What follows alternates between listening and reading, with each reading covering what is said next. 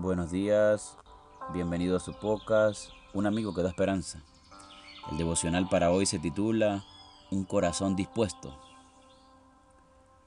Antes sed bondadosos unos con otros, misericordiosos, perdonándonos unos a otros, como Dios también os perdonó a vosotros en Cristo. Efesios capítulo 4, versículo 32. Corría el año de 1975 cuando Ricky fue acusado por el asesinato de un empresario en Ohio, Estados Unidos. Con apenas 18 años, este joven afroamericano fue privado de libertad por el testimonio de un niño de 12 años llamado Eddie.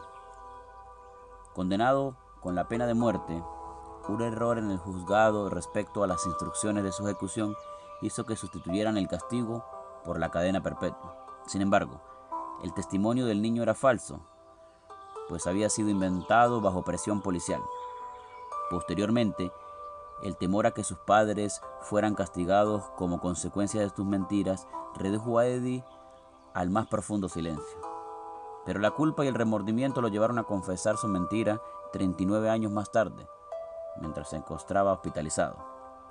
Ese mismo día, el alivio inundó el corazón del acusador, dejando abierta la puerta de la libertad para quien había sido injustamente encarcelado. Según el Registro Nacional de Exoneraciones, entre los que han sido liberados por una condena injusta, Ricky Jackson ha sido el hombre inocente que pasó más tiempo en prisión. ¿Cuáles crees que fueron los sentimientos de Ricky hacia Eddie? ¿Qué habrá pensado durante tantos años en reclusión? El día de su liberación, para admiración de todos, expresó, no lo odio, en ese entonces era solo un niño. Qué nobles declaraciones. Todavía excusaba su error. Pocas horas le quedaban a Cristo antes de sufrir una muerte vergonzosa. Sabiendo lo que le esperaba, se dirigió al jardín de Hexemaní junto con sus discípulos. Su amoroso corazón deseaba que lo acompañaran, pues sus oraciones darían alivio a sus dolencias pero ellos no alcanzaron a orar con él siquiera una hora y se durmieron. Aún así, Jesús lo trató excusándolo diciendo, el espíritu a la verdad está dispuesto, pero la carne es débil.